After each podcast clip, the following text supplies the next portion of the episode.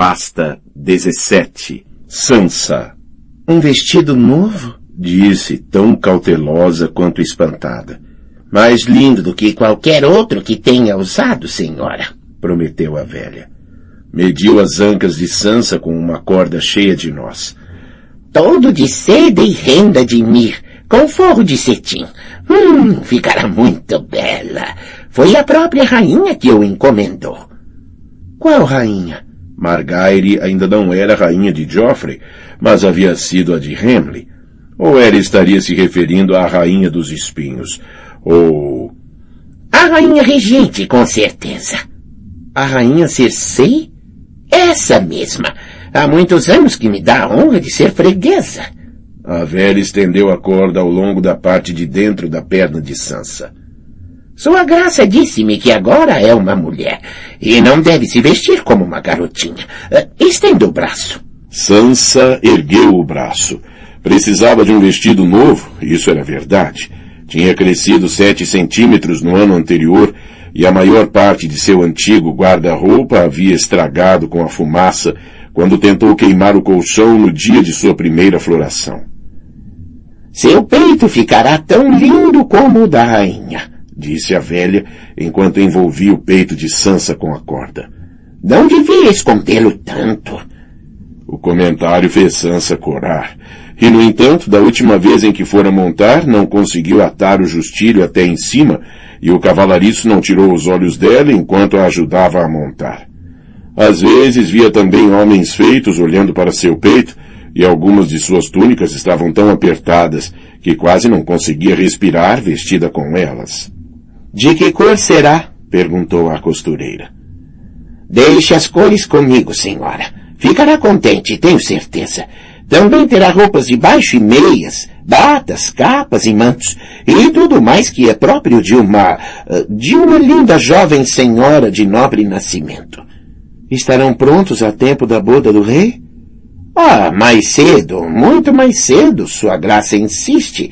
Tenho seis costureiras e doze aprendizes, e deixaremos de lado todos os outros serviços para nos dedicarmos a este. É, muitas senhoras ficarão zangadas conosco, mas foram ordens da rainha. Tenha a gentileza de agradecer a sua graça por sua amabilidade, disse Sansa com cortesia. Ela é boa demais para mim. Sua graça é muito generosa concordou a costureira, enquanto recolhia suas coisas e se retirava. Mas por quê? perguntou Sansa a si mesma quando ficou sozinha. Aquilo deixava-a inquieta. Aposto que esse vestido é de algum modo obra de Margaire ou da avó. A gentileza de Margaire tinha sido inabalável e sua presença mudara tudo. As suas senhoras também tinham acolhido Sansa entre elas. Fazia tempo que não desfrutava da companhia de outras mulheres, que quase se esquecera de como podia ser agradável. A senhora Leonete ensinava a, tocar harpa, e a senhora Jana partilhava com ela todas as melhores fofocas. Mary Crane tinha sempre uma história divertida para contar, e a pequena senhora Boer lembrava-lhe Ária, embora não fosse tão irrequieta. As primas Elinor, Ala e Mega estavam mais próximas da idade de Sansa. Eram Tyrell de ramos menores da casa. Rosas de partes mais baixas do arbusto, como brincava Elinor, que era esbelta e possuía senso de humor. Mega era redonda e ruidosa, Ala tímida e bonita, mas Elinor governava as três por direito de maturação. Era uma donzela já florida, enquanto Mega e Ala não passavam de garotas. As primas acolheram Sansa como se a tivessem conhecido a vida inteira. Passavam longas tardes bordando e conversando, comendo bolos de limão e bebendo vinho com mel. À noite jogavam damas, cantavam juntas no septo do castelo, e era frequente que uma ou duas delas fossem escolhidas para dividir a cama com Margaire, onde gastavam metade da noite em segredos. Ala possuía uma linda voz e, quando era aliciada, tocava harpa e cantava canções de cavalaria e amores perdidos. Mega não sabia cantar, mas era louca por beijos. Confessou que ela e Ala jogavam às vezes um jogo de beijos, mas não era o mesmo que beijar um homem, muito menos um rei. Sansa perguntou a si mesma o que Mega acharia de beijar o cão de caça, como ela o fizera. Ele a tinha encontrado na noite da batalha, fedendo a vinho e sangue. Beijou-me e ameaçou me matar, e obrigou-me a cantar uma canção para ele. O rei Joffrey tem lábios tão belos, exclamou Mega, absorta. Oh, pobre Sansa! Como seu coração deve ter se partido quando o perdeu. Oh, como deve ter chorado. Joffrey me fez chorar com mais frequência do que imagina, teve vontade de dizer. Mas o abetouro não estava por perto para abafar sua voz. Por isso apertou os lábios e segurou a língua. Quanto a Elinor, estava prometida a um jovem escudeiro, filho de Lord Ambrose. Iam se casar assim que ele ganhasse as esporas. Ele tinha usado o seu favor na Batalha da Água Negra, onde matou um besteiro de Mir e um homem de armas Mulendore. Alien contou que seu favor o tornou destemido, disse Mega. Ele diz que usou o nome de Elinor como grito de guerra. Não é galante? Um dia quero que algum campeão use o meu favor e mate cem homens. Elinor disse-lhe para se calar, mesmo assim, pareceu ficar contente. Elas são crianças, pensava Sansa. São garotinhas tolas, até mesmo Elinor. Nunca viram uma batalha, nunca viram um homem morrer, não sabem nada. Seus sonhos estavam cheios de canções e histórias, como os dela tinham estado antes de Joffrey cortar a cabeça do pai. Sansa tinha dó delas. E também tinha inveja. Mas Margaery era diferente. Doce e gentil, sim, mas também havia nela um pouco da avó. Na antevéspera levara Sansa à caça com Falcão. Foi a primeira vez que saiu da cidade depois da batalha. Os mortos tinham sido queimados ou enterrados, mas o portão da lama estava rachado e lascado, onde os arietes de Lord Stannis o tinham atacado, e viam-se cascos de navios esmagados ao longo de ambas as margens do Água Negra, com mastros carbonizados que se erguiam dos baixios como lúgubres dedos negros. O único tráfego no rio era o barco de fundo chato em que fizeram a travessia, e quando chegaram à mata de rei, encontraram um campo desolado de cinzas, carvão e árvores mortas. Mas as aves aquáticas abundavam nos pântanos ao longo da baía, e o esmerilhão de Sansa abateu três patos, enquanto o falcão peregrino de Margaire apanhava uma garça real em pleno voo. Willas tem as melhores aves dos sete reinos, disse Margaire quando as duas ficaram sozinhas por um breve período. Às vezes faz voar uma águia. Você vai ver, Sansa. Pegou na mão dela e deu-lhe um apertão. Irmã, Irmã. Antigamente Sansa sonhara em ter uma irmã como Margaire, bela e gentil, com todas as graças do mundo às suas ordens. Arya havia sido completamente insatisfatória no que tocava a ser irmã. Como posso deixar que minha irmã se case com Joffrey? pensou, e de repente ficou com os olhos cheios de lágrimas. Margaire, por favor, disse. Não pode. Era difícil fazer sair as palavras. Você não pode se casar com ele. Ele não é o que parece. Não é. Vai machucá-la.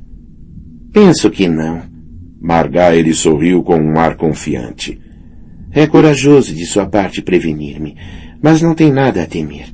Joff é mimado e vaidoso, e não duvido que seja tão cruel como você diz. Mas o pai obrigou-o a nomear loras para sua guarda real antes de concordar com o casamento. Terei o melhor cavaleiro dos sete reinos me protegendo dia e noite, tal como o príncipe Aemon protegeu Nairis. Portanto, é melhor que nosso leãozinho se comporte bem, não é? Soltou uma gargalhada e disse. ah, venha, querida irmã. Vamos fazer uma corrida até o rio. Isso deixará os nossos guardas bem loucos. E sem esperar resposta, bateu com os calcanhares no cavalo e fugiu.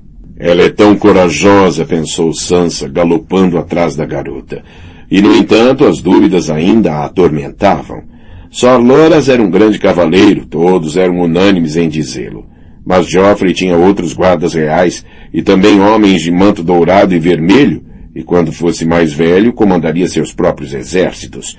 Aegon, o indigno, nunca tinha feito mal à rainha Nairis, talvez por temer o seu irmão, o cavaleiro do dragão, mas quando outro de seus guardas reais se apaixonou por uma de suas amantes, o rei cortou a cabeça de ambos. Sor Loras é um Tyrell, lembrou Sansa a si mesma. Esse outro cavaleiro era apenas um Toyne. Seus irmãos não tinham exércitos, não possuíam nenhum modo de vingá-lo a não ser pela espada. Mas quanto mais pensava em tudo aquilo, mais se interrogava. Joff poderá se segurar durante algumas voltas de lua, talvez durante um ano, mas mais cedo ou mais tarde irá mostrar as garras, e quando fizer isso, o reino poderia ver surgir um segundo regicida e haveria guerra dentro da cidade, enquanto os homens do leão e os homens da rosa fizessem as valetas correr rubras. Sansa surpreendia-se por Margaire não ver isso também. Ela é mais velha do que eu, deve ser mais sábia, e o pai dela, Lord Tyrell, certamente saberá o que está fazendo. Estou só sendo tola. Quando falou a Sordontos que partiria para Jardim de Cima para se casar com Willas Tyrell, achou que ele ficaria aliviado e satisfeito por ela. Mas Sordontos agarrou seu braço e disse, Você não pode fazer isso. Numa voz tão carregada de horror como de vinho. Estou falando. Esses Tyrell são apenas Lannister com flores. Suplico-lhe. Esqueça essa loucura. Dê um beijo em seu Florian e prometa que seguirá o caminho que planejamos. Na noite do casamento de Joffrey, não falta muito tempo. Use a rede de prata para o cabelo e faça o que eu lhe disser, e depois fugiremos. E tentou lhe dar um beijo no rosto. Sansa desvencilhara-se de sua mão e afastara-se dele. Não farei isso. Não posso. Alguma coisa daria errado. Quando eu quis fugir, você não me levou. E agora não preciso. Dontos fitara estupidamente. Mas os preparativos estão feitos, querida. O navio para levá-la para casa, o barco para levá-la para o navio. O seu Florian fez tudo para sua doce Jonquil. Lamento todo o incômodo que lhe causei, ela disse. Mas agora não preciso de barcos e navios. Mas é tudo para sua segurança. Estarei em segurança em Jardim de Cima. Willas vai me manter em segurança. Mas ele não a conhece, insistiu Dontos. E não a amará. Jonquil, Jonquil, abra seus belos olhos. Esses Tyrell não se interessam por você. É a sua pretensão que querem desposar. A minha pretensão? Por um momento Sansa ficou confusa. Querida, ele disse, é herdeira de Winterfell. Voltou a agarrá-la, suplicando-lhe que não fizesse aquilo, e Sansa se libertou, deixando-o cambaleando sob a árvore coração. Não voltou a visitar o bosque sagrado desde então. Mas também não esqueceu suas palavras. Herdeira de Winterfell, pensava na cama, à noite. É a sua pretensão que querem desposar. Sansa tinha crescido com três irmãos, nunca pensara em ter alguma pretensão, mas com Bran e Rickon mortos, não importa. Ainda há Rob. Ele é agora um homem feito, e em breve se casará e terá um filho. Seja como for, Willas Tyrell terá jardim de cima, o que ele iria querer de Winterfell.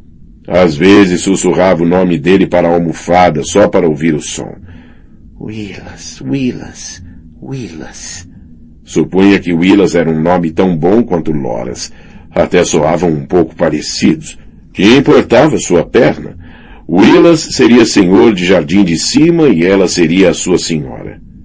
Imaginava os dois sentados juntos num jardim com cachorros no colo, ou ouvindo um cantor dedilhar um alaúde enquanto flutuavam vago abaixo numa barcaça de prazer. Se lhe der filhos, ele pode chegar a me amar. Ela ia chamá-los de Eddard, Brandon e Rickon, e educá-los para serem tão valentes quanto Sor Loras, e também para odiarem os Lannister. Nos sonhos de Sansa, seus filhos eram tal qual os irmãos que tinha perdido. Às vezes havia até uma menina parecida com Arya. Mas nunca conseguia manter durante muito tempo uma imagem de Willas na cabeça. A sua imaginação transformava-o sempre em Sor Loras, jovem, gracioso e belo. Não pode pensar nele assim, dizia a si mesma. Senão, Willas pode ver o desapontamento em seus olhos quando se encontrarem. E como poderá então casar com você sabendo que é o irmão que você ama. Recordava constantemente a si mesma que Willas tinha o dobro de sua idade, que era coxo, e talvez até gordo e de rosto vermelho como o pai. Mas garboso ou não, poderia ser o único campeão que algum dia teria. Uma vez sonhou que ainda era ela, e não Margaire, quem se casaria com Joff, e que na noite de núpcias ele se transformava no carrasco Irentane. Acordou tremendo. Não queria que Margaire sofresse como ela tinha sofrido, mas a ideia de que os Tyrell pudessem recusar prosseguir com o casamento aterrorizava-a. Eu preveni, avisei, contei a verdade sobre ele. Talvez Margaire não acreditasse nela. Joff sempre desempenhava o papel de perfeito cavaleiro com a jovem Tyrell, como fizera com Sansa. Ela verá a sua verdadeira natureza bem depressa, depois do casamento, se não vir antes. Sansa decidiu que acenderia uma vela à mãe no céu da próxima vez que visitasse o septo e lhe pediria para proteger Margaery da crueldade de Joffrey. E talvez também uma vela ao guerreiro para Loras. Usaria seu novo vestido na cerimônia no grande septo de Baelor, decidiu enquanto a costureira tirava as últimas medidas. Deve ser por isso que Cersei o mandou fazer para mim, para que não assista à boda mal vestida, Devia mesmo ter um vestido diferente para o banquete que haveria depois, mas supunha que um dos velhos serviria. Não queria arriscar-se a derramar comida ou vinho sobre o novo. Tenho de levá-lo comigo para Jardim de Cima.